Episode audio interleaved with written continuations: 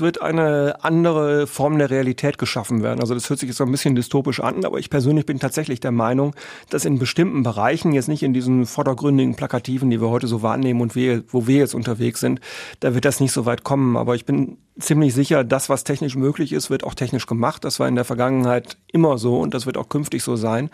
Und ich glaube, dass äh, in vielen Bereichen tatsächlich auch KI wahrscheinlich sich selbst überlassen wird oder da, wo es vielleicht sogar vordergründig einen Nutzen stiften wird, ähm, KI auch ähm, in die Lage versetzt wird, sich selber weiterzuentwickeln. Also eine KI macht ja im Prinzip nichts anderes, als ein bestimmtes Ziel zu verfolgen.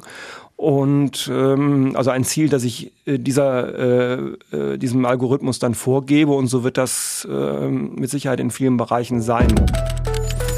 Recherchiert ein Podcast von ERF Media Schweiz. Über gesellschaftliche Themen von A bis Z. Künstliche Intelligenz, da kommen bei mir Kindheitserinnerungen auf an Filme, wo die KI oder Roboter sich über den Menschen erhoben haben und ihn dann schlussendlich haben auslöschen es sind richtige Horrorszenarien, wo ich da im Kopf habe. Ich gehöre darum nicht zu denen, die sich begeistert auf ChatGPT und Co. stürzen. Stattdessen bin ich recht skeptisch. Aber klar, es geht nicht an mir vorbei, dass künstliche Intelligenz unseren Alltag immer mehr beeinflusst. Dass ChatGPT mir auf Befehl zum Beispiel Shownotes für den Podcast kann liefern, wo man wirklich kann brauchen. Spannend ist das schon. Und eben, es gibt ja noch ganz viele andere Programme. Zum Beispiel solche, wo wir Bilder generieren oder Musik komponieren und da gibt es dort Avatare, also virtuelle Kunstfiguren im Cyberspace, im sogenannten Metaverse. Es gibt Programme, die uns auch da bei ERF Media gute Dienste leisten. Und auch die Kirchen entdecken immer mehr, wie sie KI für sich nutzen können. So hat es Anfang November in Zürich eine Tagung gegeben zum Thema Chile und KI. Und ganz ehrlich, ich hätte nie gedacht, dass ich mal an so eine Tagung würde gehen. Aber als mein Chef mit dem Thema auf mich zugekommen ist, da ist mir plötzlich aufgegangen, das ist meine Chance, um mal herauszufinden, ob eigentlich die Horrorszenarien, die ich im Kopf habe, realistisch sind. Wie gefährlich ist KI wirklich? Und auf der anderen Seite, was bringt sie tatsächlich der Gesellschaft und gerade auch den Kirchen? Das sind spannende Fragen und der Podcast soll dazu ein paar Antworten liefern. Ich bin der Karl Dittli und stelle mich dieser Herausforderung.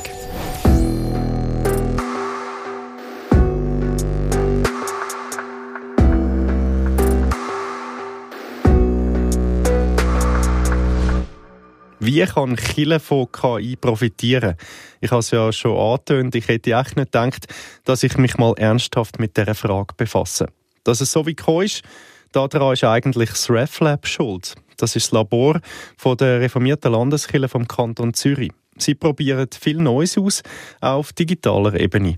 Und sie haben eingeladen zu dieser Tagung rund um Chile und KI. Für mich die perfekte Gelegenheit, um ganz verschiedene Perspektiven zum Thema KI kennenzulernen. Was mir dabei verschiedene von den Referenten erzählt haben, das gehört ihr in dem Podcast.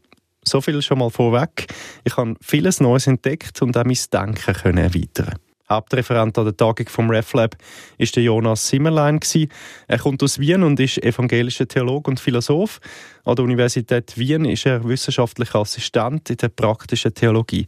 Er forscht zu Religion und KI und hat KI auch selber schon viel genutzt. Und er hat mir erzählt, was künstliche Intelligenz genau ist und was sie alles kann. Künstliche Intelligenz ist ein sehr umstrittener Begriff auch, weil manche sagen, das ist gar keine Intelligenz. Wovon wir in der Regel sprechen, sind Sprachmodelle zurzeit, die in der Lage sind, sowas wie natürliche Sprache herzustellen. Das heißt ganz konkret, dass man ihnen einen gewissen Input gibt und sie schaffen es daraus, neue Texte zu generieren. Und das eröffnet ganz viele Möglichkeiten von eben, man kann sie Predigten schreiben lassen oder äh, ein Gedicht man kann sie aber auch zum Beispiel dafür benutzen, um autonome fahrende Autos zu trainieren. Also es wird gerade ganz viel in diese Richtung geforscht, wie man mit Technik quasi das ersetzen kann, was oft Menschen gemacht haben. Das ersetzen, was Menschen machen, wie KI bei der Arbeit kann unterstützen und vielleicht auch ganz neue Impulse geben, das probieren ganz viele Organisationen und Betriebe aus. Manchmal mit ganz konkreten Anwendungsfeldern, vielfach aber auch sehr spielerisch. So ist auch Johanna Di Blasi an die Sache angegangen, die fürs RefLab Blogbeiträge schreibt und Podcasts macht. Wir sind ja als RefLab das Experimentierfeld der reformierten Landeskirche und wir machen Experimente mit Sprache, mit äh, Formaten, mit Kanälen, aber eben auch mit Technologie. Und das wird von uns auch erwartet.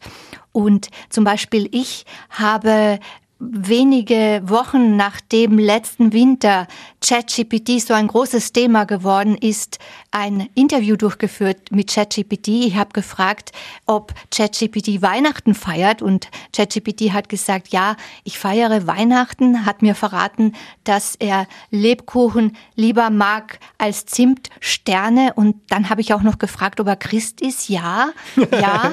Dann wollte ich noch wissen, äh, die Konfession, da war er auch sehr eindeutig äh, evangelisch. Dann habe ich gefragt, warum nicht katholisch? Da hat er geantwortet, er ist mit dem Priestertum und mit dem Bild Marias und der Erbsündenlehre nicht einverstanden. so spannend. Und dann habe ich gesagt, ja, man merkt, dass du eine ähm, angelsächsisch programmierte, protestantisch geprägte KI bist.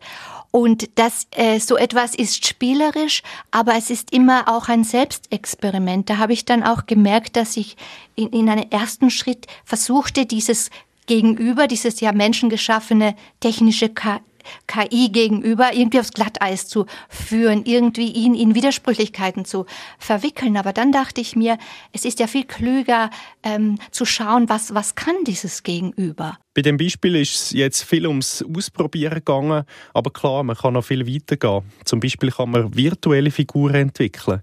Ein Beispiel dafür ist der Luther-Avatar. Das ist eine virtuelle Kunstfigur vom Reformator Martin Luther, wo man kreiert hat. Er ist Ende Oktober in Deutschland am Reformationstag das erste Mal der Weltöffentlichkeit präsentiert worden. Seine Premiere in der Schweiz habe ich miterlebt. Sie war an dieser Tagung vom RefLab. Einer der beiden Schöpfer vom Luther-Avatar ist der Andreas Droste. Er hat lange Jahre in der Industrie geschafft. Seit einem Jahr ist er freiberuflich unterwegs. Er hat auch ein Buch geschrieben über das Metaverse, über die virtuelle Welt.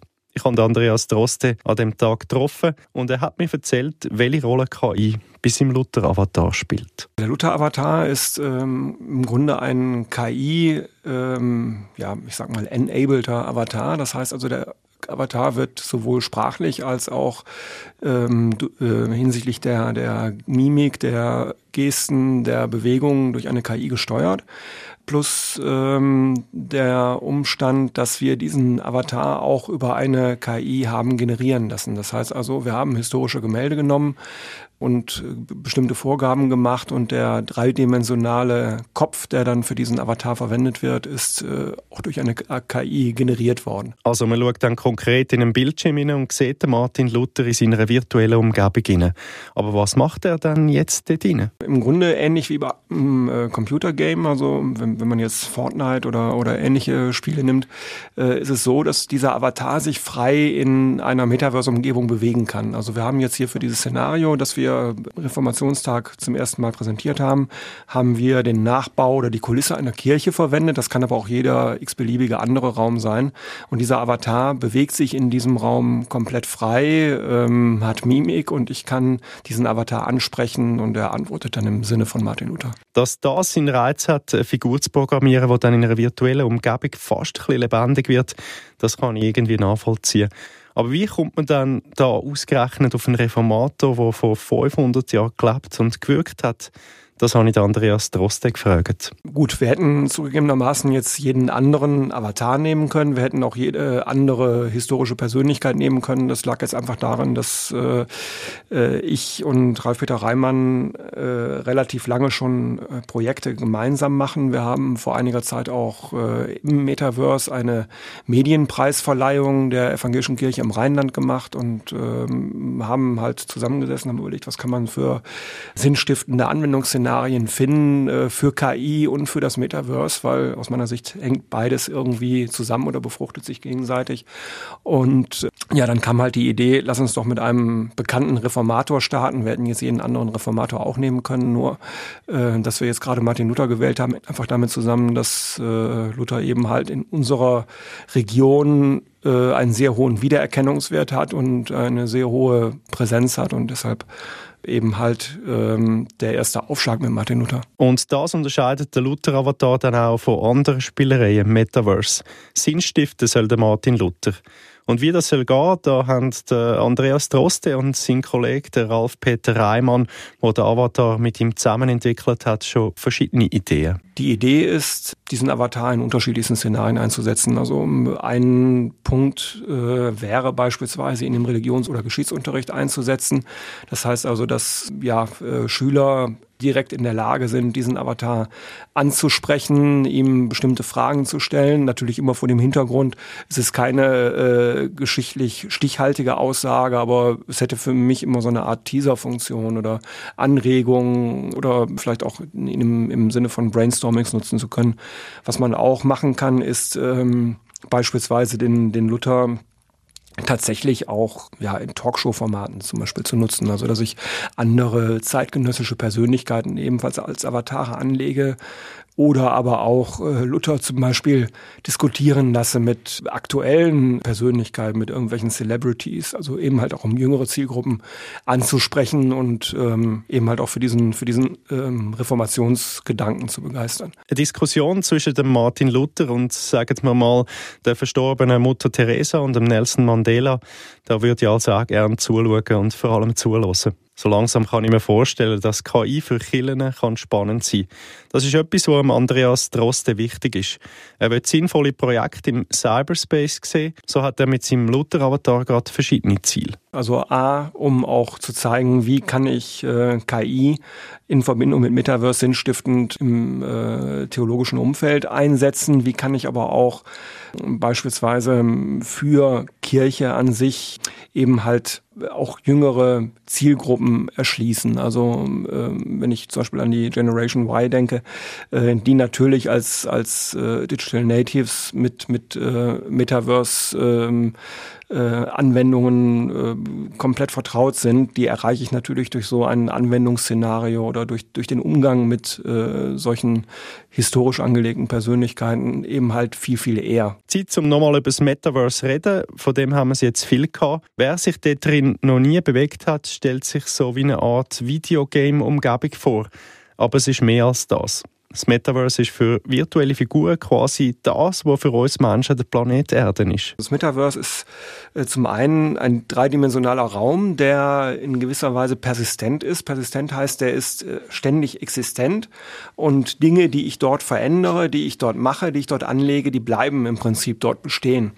Und äh, die zweite Komponente im Metaverse ist die Interaktion, also dass ich äh, nicht alleine durch eine dreidimensionale Umgebung laufe, das unterscheidet zum Beispiel ein echtes Metaverse von vielen Videogames, äh, sondern dass ich tatsächlich mit anderen Akteuren im Metaverse interagiere. Das heißt also im Prinzip eine, eine Welt neben der realen Welt, die ähm, ihre eigene Zeitachse hat und wo wirklich auch Personen miteinander interagieren. Das Metaverse und der Luther-Avatar, wo sich dort drin bewegt, das ist ein klassisches Beispiel für künstliche Intelligenz. So hat es mir der Jonas Simmerlein erklärt. Ihr erinnert euch, wir haben ihn am Anfang von dem Podcast schon mal gehört die Grenzen sind ein bisschen fließend. Also manche sagen, der Begriff sollte sowieso komplett abgeschafft werden, weil er insinuiert, wir hätten es quasi mit menschlicher Intelligenz zu tun. Dabei ist es am Ende des Tages ein Algorithmus. Das heißt, es werden Zahlen aneinander gehängt und es wird berechnet. Das heißt, das nächste Wort in einer in einem Text wird nicht durchdacht, sondern nach Wahrscheinlichkeit gerechnet. Und ähm, vor dem Hintergrund ist zum Beispiel so ein Avatar wie der Luther-Avatar, ist eine könnte man sagen, klassische künstliche Intelligenz, weil man der Fragen stellen kann und die beantwortet sie dann eben nach einem Wahrscheinlichkeitsmodell so, ähm, wie das Modell sagt, wie Luther wahrscheinlich diese Frage beantworten würde. KI kann man auch noch auf ganz andere Arten nutzen. Ein Beispiel sind KI-Gottesdienste. Sönige hat auch der Jonas Simmerlein schon veranstaltet. Ich habe einen Prompt gegeben, den KI-Gottesdienst grob zu skizzieren und dann mit Text zu füllen. Das heißt, ich habe gesagt, das und das ist der Kontext. Du bist eine KI zum Beispiel auf dem Evangelischen Kirchentag. Der wurde recht viel rezipiert. Und jetzt schreibt die Struktur eines Gottesdienstes, der unter dieser Prämisse entsteht. Und dann kriegt man eine erstmal eine Struktur rausgegeben, also eins Einführung, zwei Segen, wie auch immer, oder ähm, Begrüßung etc. Und diese ähm, diese Struktur kann man dann eben abarbeiten lassen und sagt, okay, jetzt fülle mal diesen ersten, ersten Schritt aus oder führe den aus. Und so geht man dann quasi durch diesen ganzen Gottesdienst und am Ende hat man eben einen Text und den kann man dann zum Beispiel von Avataren intonieren lassen. Und das, das war mal ein Experiment, weil ich sehen wollte, wie reagieren eigentlich Menschen darauf, wenn man einen Gottesdienst quasi ganz aus der Maschine machen lässt. Künstliche Intelligenz ist in der Kille angekommen, auch bei uns in der Schweiz. Ein Beispiel dafür, wie das kann aussehen wenn Kirchen eine KI für sich nutzen, hat mir Muriel Koch erzählt. Sie ist reformierte Pfarrerin im Kirchenkreis 9 in Zürich. Sie hat dort den Schwerpunkt Erwachsene, Kultur, Spiritualität und Bildung. Ein Themenfeld, wo KI gut reinpasst, hat sie gefunden. Und so sind gerade verschiedene Projekte entstanden. Also eigentlich angefangen hat es mit der Idee, eben eine Themenreihe zu machen zum Thema künstliche Intelligenz und Glaube. Ich habe ähm, mit einem Vorstandsmitglied, mit der Melinda Rieder, sie ist Anthropologin und auch bei uns im Kirchenkreis 9 engagiert. Mit ihr zusammen haben wir da eigentlich so eine Themenreihe uns ausgedacht. Wir haben angefangen mit einem Workshop, der ist äh, Mitte September gesehen. Und das ist echt spannend gewesen. Da haben wir wirklich ausprobiert mit Chat, GTP und auch mit Bildbearbeitungsprogramm und das Tolle da war eigentlich, dass so die Leute, die gekommen sind, das sind auch viele Leute gekommen. Und die Jüngsten sind so gegen 30 gesehen und die Ältesten so irgendwo Mitte 80. Also wirklich ein sehr schöne, äh, sehr schöner Querschnitt durch Bevölkerung und durch Gemeinde gehabt. Und das ist eigentlich echt spannend gewesen. Und dann als zweites haben wir einen Gottesdienst äh, gemacht mit künstlicher Intelligenz. Dann hat es einen Ansprechbar gegeben, wo ein Informatiker kam, wo man so ein bisschen noch der technische Aspekt noch ein bisschen genauer angeschaut haben, aber auch so ethische Themen und Fragen. Und jetzt das vierte, was noch ausstehend ist, haben wir noch einen Buchclub, wo wir ähm, schwätzen über ein Buch vom Autor Ian McEwan, Maschinen wie ich. Dort geht es genau um das Thema äh, mhm. Roboter, der ähm, stärker wird als seine Besitzer. Von KI-Gottesdienst hat mir ja der Jonas Simmerlein vorher schon erzählt. Ich kann mir die aber immer noch nicht so recht vorstellen. Die Muriel Koch hat mir darum noch genauer beschrieben, wie sie KI eingesetzt hat und wie das funktioniert hat. Wir haben eigentlich ganz verschiedene Sachen gemacht. Also zuerst ähm, habe ich ähm, bei den Liedern überlegt, wie man das äh, da könnt integrieren und als Eingangslied haben wir genug großer Gott, wir loben dich. Aber ich habe dann äh, passend zum Gottesdienst und Predigtthema, was ist der Mensch, habe ich ChatGTP den Auftrag gegeben, doch bitte zu diesem Lied neue Strophen zu schreiben, die ein bisschen ähm, zeitgemäßer sind, wo vielleicht auch so gewisse, ähm, also genau Respekt, Menschenwürde, solche Themen. Das, was äh, heute einfach aktuell ist. Genau, noch ein bisschen vorkommt. Der Mensch beschäftigt. Ja. Und das ist wirklich sehr eine positive Überraschung gewesen. Da sind sehr gute Strophen rausgekommen. Ich würde von zehn Strophen sind vielleicht vier wirklich singbar gewesen, einfach rein wegen so Silbentrennungssachen. Also da haben wir gemerkt, dass so gut ist es dann auch nicht gesehen, aber die Strophen, ähm, die man hätte können singen, die sind wirklich sehr gut gewesen. Es hat aber gemeint schon herausgefordert, hat man gemerkt. Also zum Glück haben sie das Lied gut kennt. Das ist so ein bekanntes, aber da jetzt einen neuen Text singen, das hat doch ähm, ihnen auch etwas abverlangt. Das ist sicher spannend gesehen. Haben wir dann auch überlegt, ob ich alle weiteren Lieder auch ähm, durch KI machen lassen. Aber irgendwie hat es in diesem Gottesdienst, weil es so ein Miteinander war, uns Menschen und KI, habe ich mich dann entschieden, die anderen Lieder quasi aus dem Gesangbuch zu übernehmen. Und das hat aber automatisch trotzdem eine völlig andere Wirkung gehabt, im Licht von dem Mitwirken von der künstlichen Intelligenz. Dann auch so klassische Texte tiefere oder auch aktuellere Bedeutung bekommen. Das habe ich eigentlich super gefunden. Das ist genau das, was wir eigentlich auch möchten. Dass man halt etwas ähm, Bekanntes, altbewährtes in einem neuen Licht auch wieder neu schätzt. Das ist da sicher auch passiert. Eben bei dem «Vertraut den neuen Wegen». Das Lied ist jetzt wirklich sehr passend gewesen. Dann als nächstes. Ein Miteinander von Menschen und KI im Gottesdienst. Vor dem Tag heute hat das für mich eher nach einem Science-Fiction-Film tönt. Aber jetzt, wenn mir Muriel Koch das einfach so nebenbei erzählt, tönt das doch ganz natürlich. Aber herausfordernd war schon der KI-Gottesdienst. Und das Feedback hat gezeigt, nicht alles in so einem Gottesdienst kommt gut an. Also eigentlich sind so die Kernstücke von dem Gottesdienst, das sind gesehen, einerseits die Lesung, die ich habe machen von einem Avatar vom Zwingli und Predigt, die ähm, KI generiert war und aber von einem Avatar von mir gehalten worden ist. Und dazu hat es eine Predigt Nachgespräch gegeben von zwei echten Menschen, also von mir und der Melinda Rieder. Und da habe ich jetzt, also ich glaube, das ist sehr spannend für die Gemeinde, so wirklich das Nebeneinander und Nacheinander von digitalen Elementen und realen. Und es ist offenbar extrem deutlich hervorgekommen, dass sie ähm, Menschen im Digitalen vorziehen. Also das muss offenbar ziemlich aber es ist noch spannend, so wirklich, der erste Teil hat eigentlich ähm, KI gemacht und nachher habt ihr zwei wirklich als reale Menschen noch mhm. ähm, in einer Runde das, sage ich mal, ergänzt weitergeführt. Genau, wir haben uns auch überlegt, was ist uns da eigentlich passiert und ja. was macht das mit uns? Eben ja. auch alle die Fragen halt besprochen, was braucht es jetzt keine Pfarrpersonen mehr, können wir das alles abgeben und so weiter.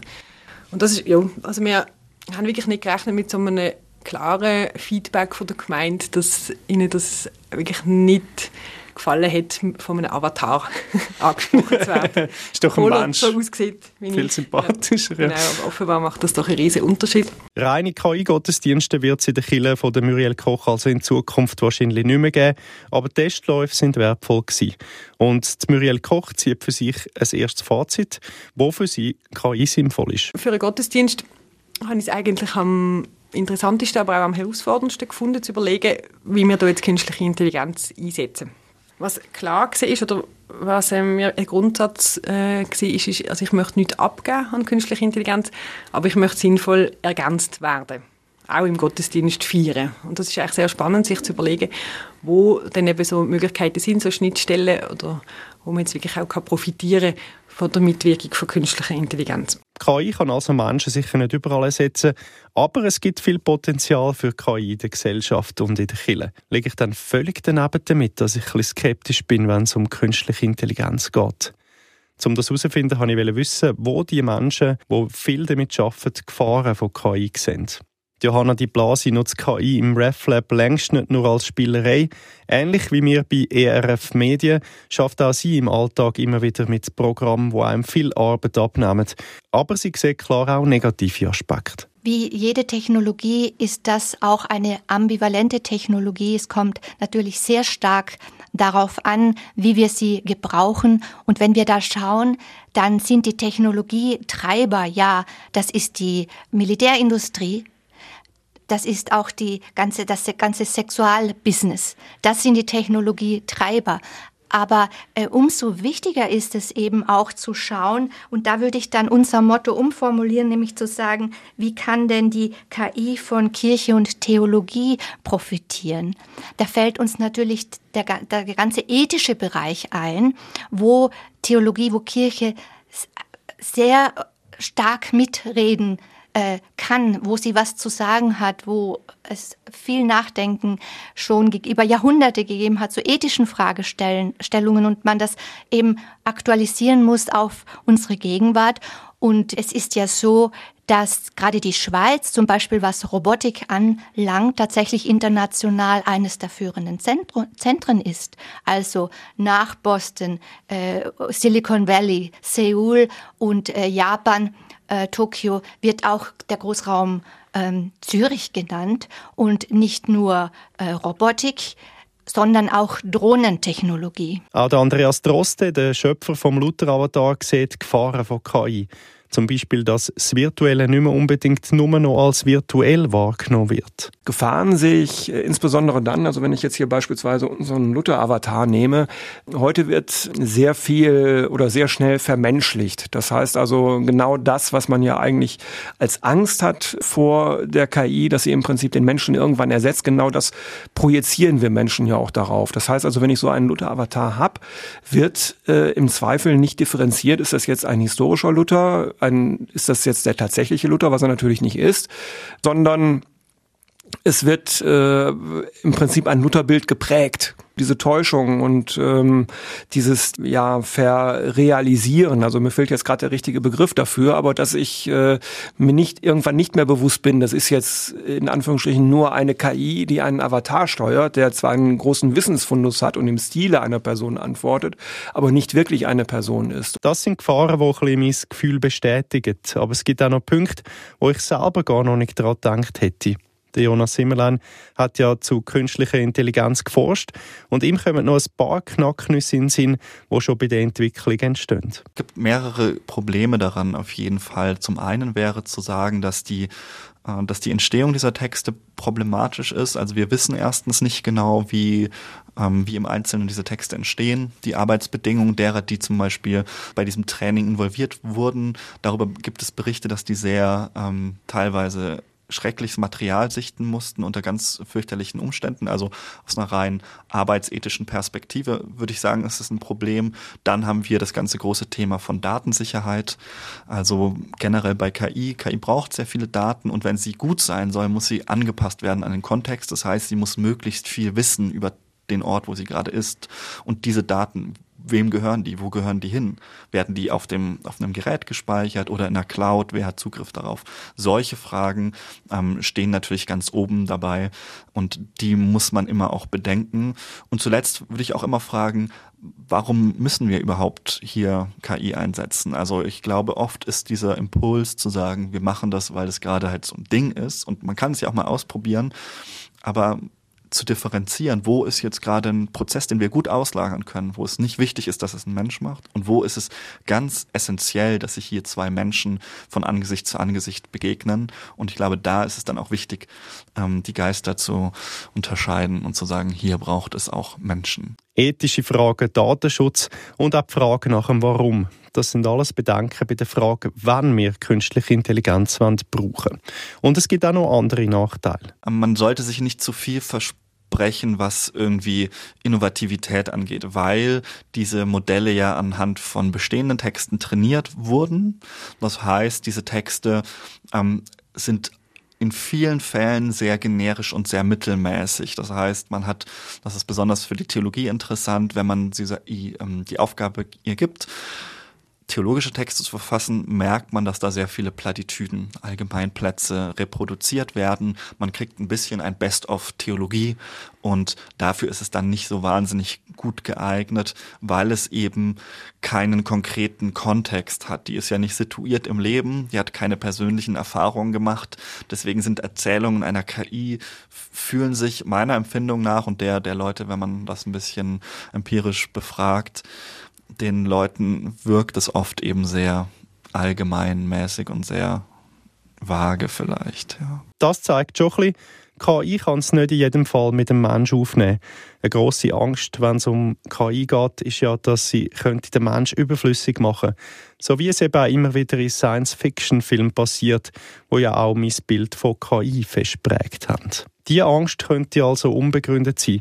Die Muriel Koch selber glaubt nicht, dass es könnte passieren, dass künstliche Intelligenz mal den Mensch ganz ersetzt. Nein, ich denke also überhaupt nicht, eben weil halt die ganze menschliche Seite extrem wesentlich ist oder nur durch die werden ja alle Inhalte überhaupt transportiert.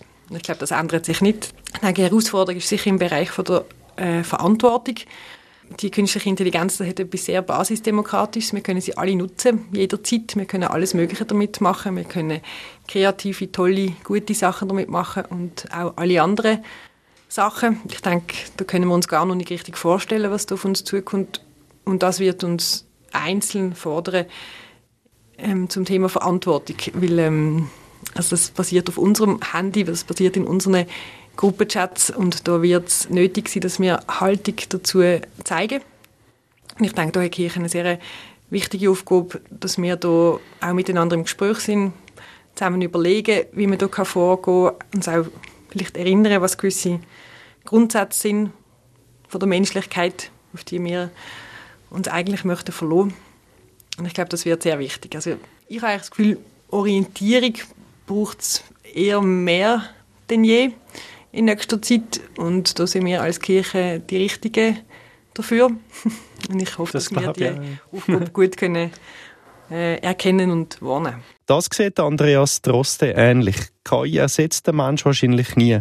Aber unser Leben verändern können sie durchaus. Ich glaube, den Mensch ersetzen nicht, aber es wird eine andere Form der Realität geschaffen werden. Also das hört sich jetzt so ein bisschen dystopisch an, aber ich persönlich bin tatsächlich der Meinung, dass in bestimmten Bereichen, jetzt nicht in diesen vordergründigen Plakativen, die wir heute so wahrnehmen und wir, wo wir jetzt unterwegs sind, da wird das nicht so weit kommen. Aber ich bin ziemlich sicher, das, was technisch möglich ist, wird auch technisch gemacht. Das war in der Vergangenheit immer so und das wird auch künftig so sein.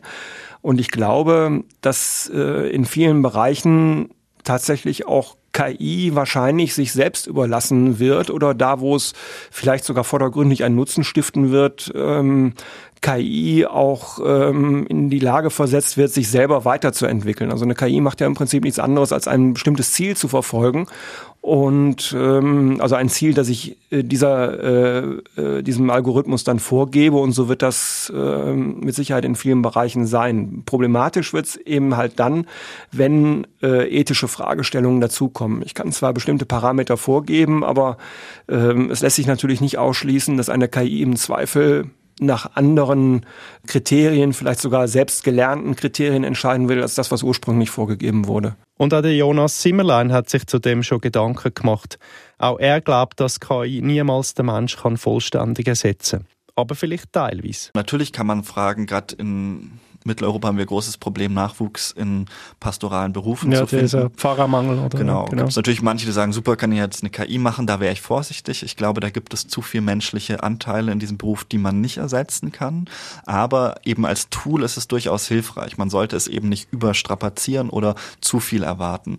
Das heißt, wenn ich zum Beispiel sage, ich brauche einen, habe einen Predigtext und ich möchte fünf Predigtideen, dann kann man sich die gut von ähm, ChatGPT geben lassen aber es sind eben sind dann eben Impulse und das machen tatsächlich auch schon sehr viele. Also ich würde sagen, meiner Erfahrung nach, ähm, auch in ganz verschiedenen Konfessionen und äh, Denominationen sind Leute mittlerweile, die predigen dürfen, dabei auch KI zu benutzen, gerade so als Aufhänger. Und das ist sicher etwas, was hilfreich sein kann ein Ersetzen von Menschen ist in ganz wenigen Fällen wirklich eine sinnvolle Perspektive. Johanna Di Blasi betont die Einzigartigkeit vom Mensch. Sie glaubt, dass die künstliche Intelligenz nie vollumfänglich den Level von einem Menschen kann erreichen kann. Wir können Erfahrungen machen, körperliche Erfahrungen. Das kann KI nicht. Wir stoßen an Widerstände. Oder ein Gefühl wahrscheinlich. Oder Gefühl so. ja. und Reifen und mhm. Krisen. Und das macht uns aus. Was aber nicht heißt, dass Mensch und Maschine in Zukunft noch stärker, wie soll ich sagen, interagieren werden. Stichwort Artificial Life. Das ist äh, dann dieses Feld, wo die Technologie in den Körper implementiert wird.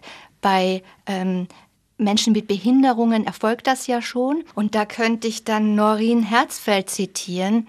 Das ist eine amerikanische Professorin für äh, Technology and Religion, also Technologie und Religion, die sagt, dass eben äh, der Mensch, wenn wir mit äh, Technologie umgehen, verändern wir die Umwelt, aber wir verändern auch uns selbst. Ein anderes Negativszenario finden wir in vielen Hollywood-Filmen. Was, wenn es vielleicht sogar mal ausufert, wenn der Computer oder der Roboter plötzlich einem Menschen überlegen ist und ihn auslöschen will? Aber wie realistisch ist das Szenario überhaupt? Der Jonas Simmerlein relativiert. Es gibt natürlich diese Tech-Visionäre und äh, Propheten, könnte man sie nennen, die solche Visionen malen. Rein das spreche ich jetzt als Wissenschaftler, wir haben halt keinerlei Evidenz dafür. Also das sind im Moment ist es noch Science Fiction. Leute sind natürlich schnell dabei zu sagen, naja, wir haben jetzt so einen großen Sprung gemacht von sehr rudimentären Sprachmodellen zu diesem, was ChatGPT jetzt leisten kann, was etwas ist, was schwer ist nicht davon beeindruckt zu sein. Und dann extrapolieren wir das und sagen, ja gut, dann wird es wahrscheinlich bald übermenschliche Intelligenz erreichen. Und da wäre ich sehr vorsichtig. Also es gibt dieses schöne Zitat von Patrick Boyd, nur weil ein Hammer so viel besser ist darin, einen Nagel in ein Brett zu schlagen als ein Daumen, ist es noch kein übermenschliches Wesen. Also sich bewusst machen, das ist ein Tool für ein ganz bestimmten Zweck.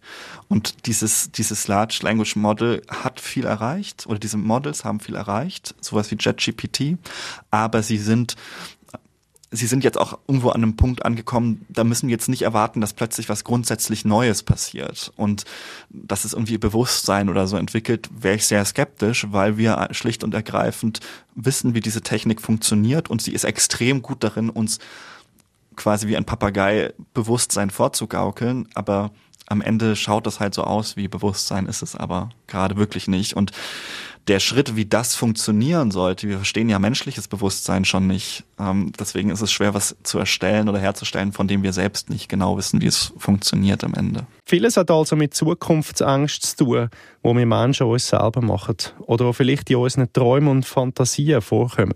Johanna Di Blasi kennt den Weg, wie man mit solchen Angst und Bedenken umgehen kann. Sie zitiert nochmal die amerikanische Professorin für Technologie und Religion. Norin Herzfeld, äh, sie sagt, äh, die Forscherin, die Professorin aus den USA, dass uns ähm, die Religion auch helfen kann, dabei die Ohnmacht zu überwinden, die wir gegenüber der Technologie ja empfinden.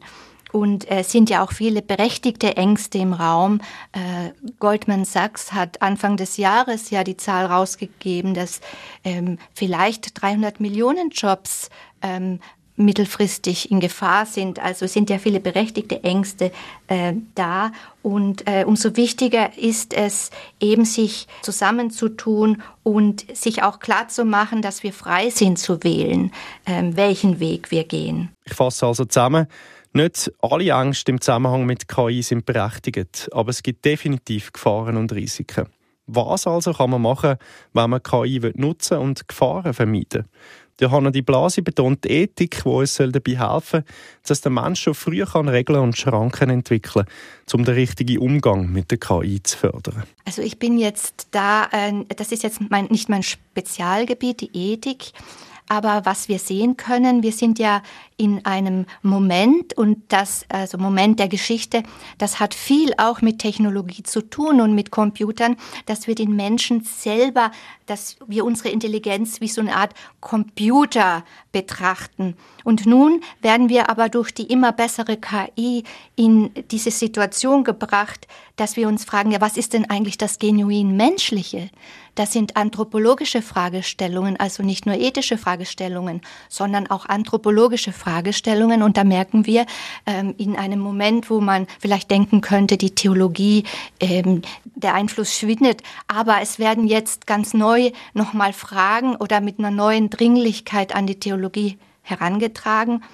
Und da ist es eben auch wichtig, dass Theologinnen ein Wissen auch haben und sich aneignen über diese neuen Technologien, dass sie da auf der Höhe der Zeit sind. Und da wollen wir auch als RevLab äh, unsere Stimme einbringen. Es muss also Regeln geben, sodass die künstliche Intelligenz nicht irgendwann mal missbraucht wird. Das Negative ist das eine, aber der Tenor bei den meisten ist doch Chancen und Nutzen von KI, die sind da. Und das soll man auch betonen. Das macht auch Muriel Koch. Es sind ganz verschiedene Ebenen, auf denen man das brauchen kann, wo man das einsetzen kann. Also ich denke, also für mich ist jetzt ChatGTP nicht mehr wegzudenken. Es ist ein weiteres Tool, das ich und wahrscheinlich viele andere nutzen auf dem Weg zu all diesen Inhalten und Angeboten, die wir hier immer haben. Ich finde also, die Thematik ist das jetzt schlimm, wenn man sich inspirieren von ChatGTP für eine Predigt. Ähm, da würde ich jetzt sagen, nein. Also es ist bei mir zumindest so, dass ich bis jetzt Predigten immer in irgendeiner Form von Dialog äh, erarbeitet habe. Sei das jetzt ein Dialog mit Google, mit Kolleginnen und Kollegen, Leuten aus der Gemeinde, mit Büchern oder jetzt halt eben auch noch mit ChatGTP. Wichtig ist sicher, dass man hinter dem kann stehen was man sagt und was man macht und das ist letztlich immer der Maßstab. Wie genau ich jetzt zu dem Inhalt gekommen bin, finde ich jetzt nicht besonders relevant. Aber ich schreibe sehr gerne Predigten und finde es eher spannend zu schauen, was ChatGTP auch noch dazu meint. Also, also ich denke, so im Bereich Kreativität, Brainstorming, ist das sicher eine große Chance oder manchmal auch eine Entlastung. Wo ich es auch praktisch finde, ist bei so PowerPoint-Folien schreiben. Also wenn man halt so viel Text lässt, komprimieren da spare ich wirklich Zeit. Das ist auch ja. nicht die Stärke von mir, etwas Aber kannst du die Zeit jetzt auch mehr in die Seelsorge oder Sachen einsetzen, wo du jetzt mehr Zeit hättest müssen investieren früher für die Predigt? Ähm, der Jonas Simmerlein hat ja gesagt, das wäre eine Stärke von KI, sage ich mal, dass vielleicht eben eine Pfarrperson mehr Zeit hat für Seelsorge oder Psyche oder so. Ja, also muss jetzt ehrlich sagen, also so viel nutze ich das jetzt nicht, dass da mehr Zeitersparnis als wahrscheinlich sechseinhalb Minuten pro Woche ja, bei mir ähm, entsteht. Gibt es vielleicht ein Telefon mehr oder so, genau. oder ein Mail mehr? Oder? Aber also grundsätzlich denke ich, also auf jeden Fall ist, also wird einem auch bewusst, wie das Zwischenmenschliche halt wirklich extrem wichtig ist und wie das halt wirkt und treibt auf eine Art, wo halt ganz viele andere Sachen nicht können. Oder auch eine Predigt, die man per Post zugeschickt bekommt, wirkt auch weniger oder anders als eine, die man hört. Und so ist es natürlich auch mit den ganzen Seelsorgegesprächen und Begegnungen. Gleichzeitig finde ich es aber auch Vorteil von der Entwicklung, also es hat ja auch eine Art Demokratisierung in der Seelsorge oder auch in solchen Themen. Das ist jetzt die Vorstellung, dass man auch mit ChatGTP ein Gespräch führen kann, das mir gut tut. Weil also ChatGTP ist sehr freundlich. Es ist eine, hat eine Art, einen Charakter wie gegenüber. Das ist auch, auch etwas wert. Und ich finde, das sollte man auch nicht bewerten oder abwerten. Also was immer uns hilft, gerade wenn wir unbedingt den Gegenüber brauchen, vielleicht auch zu einer Tageszeit, wo sonst niemand um ist. Finde ich sehr schön, dass wir da jetzt so eine Möglichkeit haben. Und das sollte man nicht ähm, ausschließen, sondern auf eine sinnvolle und vorsichtige Art nutzen und ähm, auch integrieren. KI kann also eine Art gegenüber werden und kann sogar etwas Positives auslösen. Das betont der Andreas Droste. KI kann ja genauso Gefühle oder bestimmte Gedanken auslösen wie alles andere auch. Also es ist immer eine Frage, auf welchen Trigger reagiert genau. der Mensch jetzt gerade. Wie mein Handy und, oder mein, wie das Handy und was wir festgestellt Cooles haben. Cooles Auto. genau. genau. Also was wir festgestellt haben außerhalb von dem, auch außerhalb des kirchlichen Umfeldes ist, dass gerade dann, wenn ich in immersiven Umgebungen bin, also wenn ich eintauchen kann in so eine Umgebung, da werden ganz viele Dinge ausgelöst. Und da muss man natürlich sorgfältig mit umgehen. Man muss verantwortungsvoll damit umgehen, aber ähm, ich würde da jetzt nicht unbedingt das Negative sehen, sondern eher den positiven Nutzen, den er stiften kann. Chancen von KI würde er so definieren? Chancen für die Zukunft sehe ich in der, bei der KI einmal im, im Sinne der Vereinfachung bestimmter ähm, Arbeitsprozesse.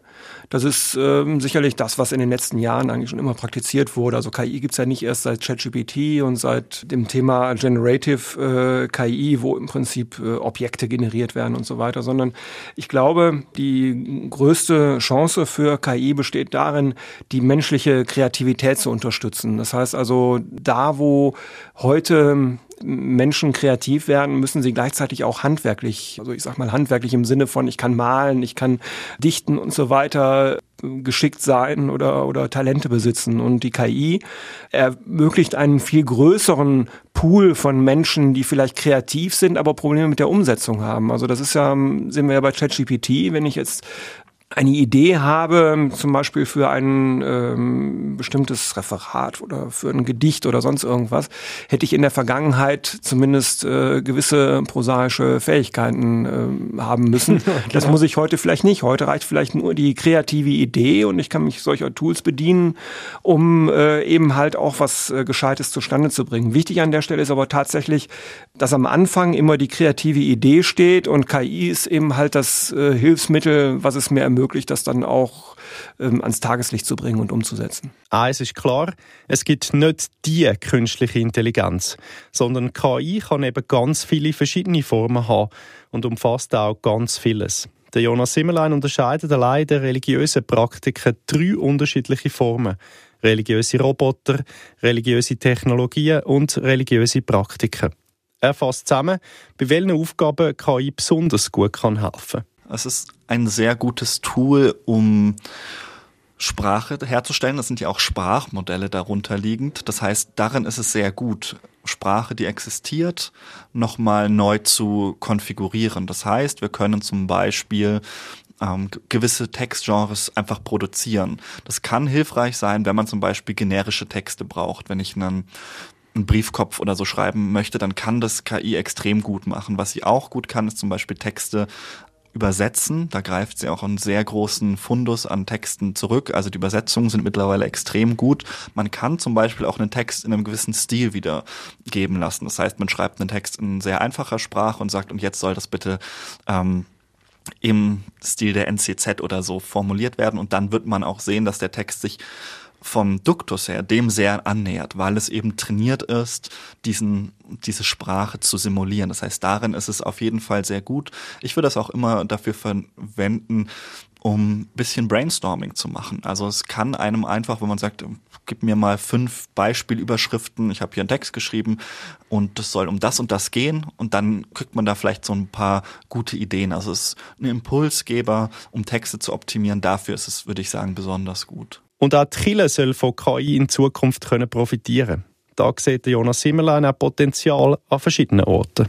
Ich glaube, Kirche muss da sehr viel kreativer werden. Ich denke, es gibt zwei große Stränge. Das eine ist das Administrative. Also KI kann einfach sehr viele Prozesse automatisieren. Das heißt, wenn die Pfarrerin ihre administrativen Aufgaben abgeben kann an automatisierte Prozesse, dann bleibt ihr mehr Zeit zum Beispiel für Seelsorge, also den Teil, den eben KI nicht machen kann, nämlich die menschliche Begegnung von Angesicht zu Angesicht. Da ist es wichtig, dass eine Person da sitzt, ein Mensch, und das ist aber oft leider so, dass Pfarrerinnen und Pfarrer so mit ihren bürokratischen Aufgaben ver verwickelt sind, dass sie gar keine Zeit mehr haben für das, was eigentlich äh, wichtig wäre. Und ich glaube, dafür ist es eine große Chance. Und ich denke, wir müssen auch einfach kreativ werden. Also KI kann zum Beispiel aus einem Bibeltext ästhetische Bilderformen generieren. Ein Bibeltext und dann kann man sagen, mach ein ein Video äh, in im Stile äh, Picassos zu diesem Bibeltext und dann wird es vielleicht ein fünfminütiges Video ein ähm, erstellen und das kann man zum Beispiel während der Predigt im Hintergrund laufen lassen. Ich glaube, in solche Richtungen müssen wir mehr denken, es auch als Kunstform zu begreifen, die dieses Gottesdiensterlebnis vielleicht noch mal mehr dimensional machen können. KI kann also helfen beim Visualisieren und das, was man hört, noch mehr erfahrbar zu machen. Das sieht Andreas Droste ähnlich. Er ist überzeugt, dass verschiedene Formen von KI für die Kirche in Zukunft nützlich werden Also ich glaube, Kirche kann an einigen Stellen von KI profitieren. Also gerade das, was ich vorhin auch sagte, also im Sinne von äh, Erschließung äh, anderer Zielgruppen durch äh, neue Formate, durch kreative Ideen das denke ich ist ein ganz, ganz wichtiger Punkt. Also Gottesdienste interessanter machen, andere Formate für Gottesdienste zum Beispiel zu nutzen. Ein weiterer Punkt, und da ist Kirche jetzt nicht alleine, das betrifft eigentlich alle möglichen Bereiche, kann KI im, im Sinne von ähm, Ressourcenoptimierung genutzt werden. Das heißt, Routineaufgaben könnten beispielsweise durch eine KI erledigt werden und es bleibt dann eben halt mehr Zeit für ähm, die eigentliche seelsorgerische Tätigkeit. Er geht sogar noch einen Schritt weiter und glaubt, dass Kille kann mehr Leute erreichen für ihre Gottesdienste und Angebote und das in einer komplett anderen Welt. Was ich mir beispielsweise vorstellen kann, ist ganz konkret bei diesen Avatar-Szenarien, dass man zum Beispiel Gottesdienste auch im Metaverse feiert. Und da kann ich Zielgruppen erschließen, die heute zum Beispiel nicht in der Lage sind, in Gottesdienste ja, zu genau. gehen. Habe ich auch gleich gedacht. Ja. Ne? Also ähm, fangen wir bei einem Pflegeheim an, da werden zwar ab und an Gottesdienste gemacht, aber warum was kann ich nicht äh, zum Beispiel die Bewohner in die Lage versetzen, über das Metaverse jetzt in, virtuell in die Heimatgemeinde zu gehen, zu der sie so gar keinen Anschluss mehr haben und da sonntaglich am, am Gottesdienst teilzunehmen. Und solche Dinge lassen sich durch KI natürlich wunderbar unterstützen und bestimmte Routine-Dinge optimieren oder vereinfachen. Und wo KI zum Beispiel auch sehr gut eingesetzt werden kann, meiner Ansicht nach, ist tatsächlich auch im, im, im seelsorgerischen Bereich als unterstützendes Element. Ich stelle mir beispielsweise vor, wir haben das in, in verschiedenen Szenarien mal erprobt, wie ich Räume, also dreidimensionale Räume im Metaverse durch eine KI erschaffen kann. Also heute muss ja wirklich so ein XR-Programmierer hingehen und muss äh, die Räume bauen, so ähnlich wie wir das mit der Kulisse für diese Kirche gemacht haben.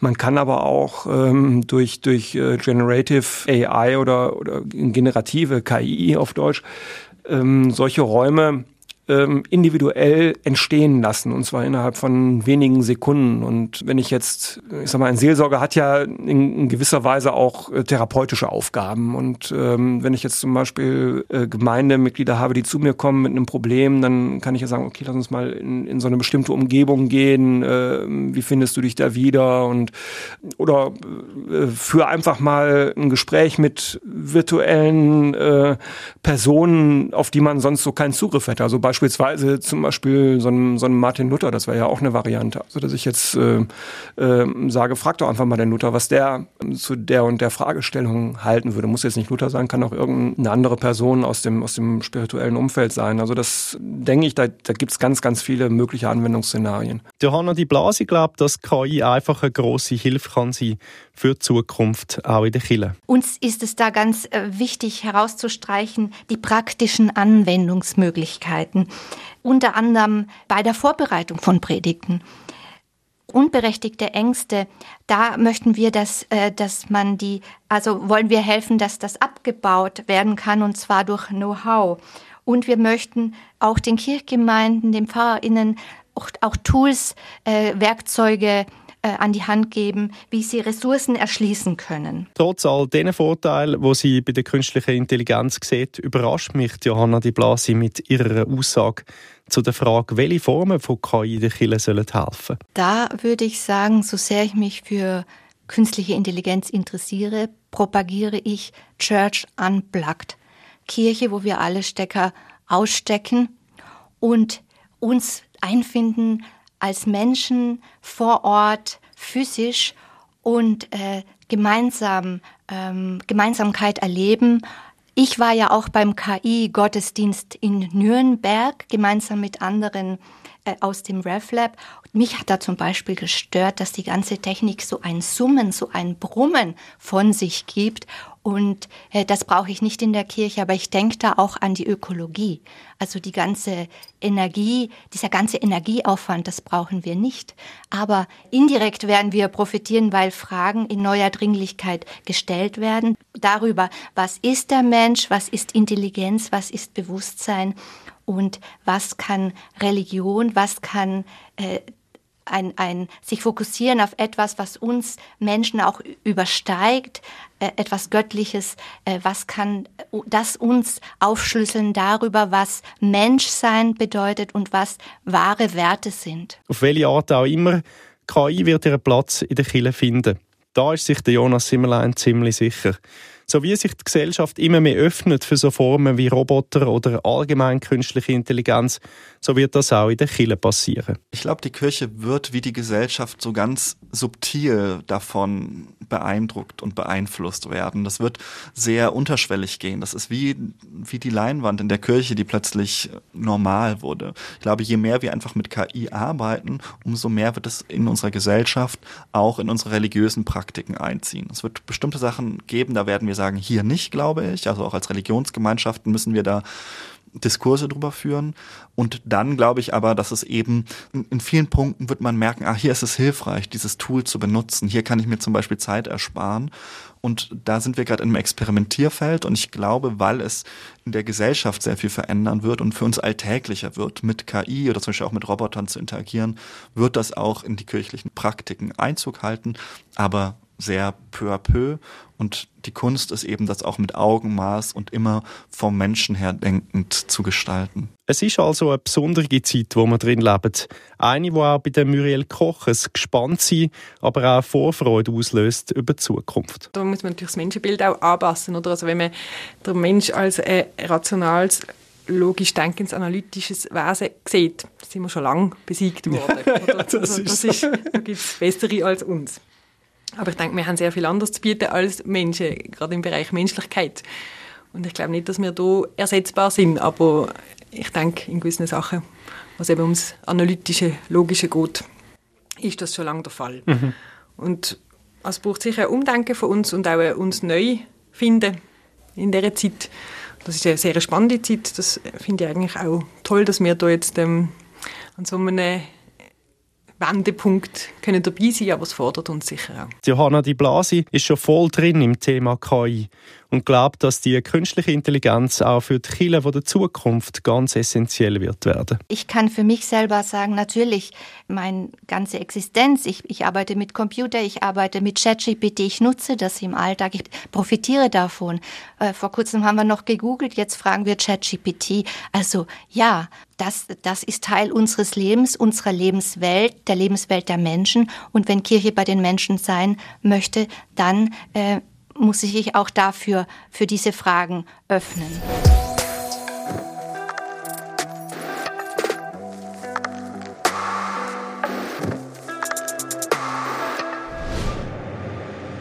Während dem Produzieren von dem Podcast ist mir klar geworden, die Horrorszenarien, die ich im Kopf habe, sind wahrscheinlich wirklich mehr Wunschdenken von irgendwelchen Blockbuster-Regisseuren aus Hollywood als Realität. Und auch, dass die künstliche Intelligenz den Mensch mal wird überflüssig machen, das wird wohl nie der Fall sein. Zu einzigartig ist der Mensch mit seinen Gefühlen, mit seinen Empfindungen und mit seiner Kreativität. Das wird eine Maschine oder irgendetwas Künstliches nie können ersetzen. KI kann also, wenn man sie richtig nutzt, eine Chance sein für die Kirche für Pfarrpersonen, die sich bei ihren Gottesdiensten können inspirieren lassen wo visuell etwas generieren können. Oder auch, dass administrative Abläufe schneller abgewickelt werden können. Aktuell hat die künstliche Intelligenz noch klare Grenzen. In Zukunft wird sie aber immer intelligenter werden. Das fordert die Menschheit und die Kirche heraus, klare Richtlinien zu setzen bei der Ethik bei Themen wie Sicherheit, Datenschutz, Fairness, Diversität und Umweltschutz. Weiterhin ist klar, wenn man eher skeptisch ist wie ich, hat das seine Berechtigung, wenn man aber optimistisch ist und die Chancen will sehen, auch. Und davon habe ich auch vieles gehört und verstehe es jetzt auch besser. Es wird sich in den nächsten Jahren und Jahrzehnten zeigen, wo überall und wie fest KI, die künstliche Intelligenz, noch wird ins Leben von uns Menschen hineinwirken recherchiert. Ein Podcast von RF Media Schweiz über gesellschaftliche Themen von A bis Z. Gibt es ein Thema, das euch bewegt und wir könnten recherchieren? Schreibt uns via Kontaktformular auf rfmedien.ch-podcast.